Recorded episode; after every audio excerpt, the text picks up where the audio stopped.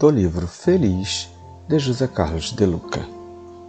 A vida é para ser vivida, desfrutada, aproveitando-se dela o que ela tem de melhor. Acredito piamente que quando Deus nos envia para a terra, Ele deseja que tenhamos uma experiência de felicidade.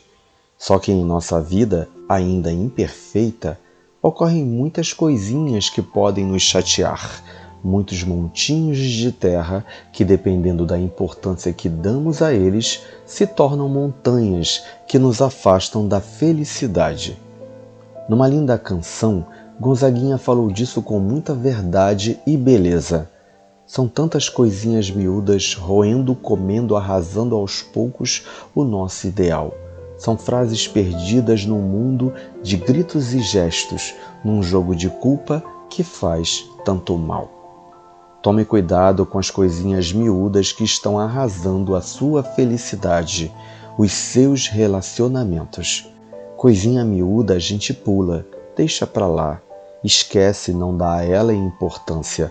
Do contrário, não sobram tempo e energia para as coisas essenciais da vida, aquelas que fazem a nossa felicidade. Se não nos levarmos tão a sério, se não nos acharmos tão importantes, se tivermos mais humor para encarar as pequenas alfinetadas da vida, suas ironias e contradições inerentes à própria condição humana, vamos resolver quase todos os nossos problemas sem desgaste de energia.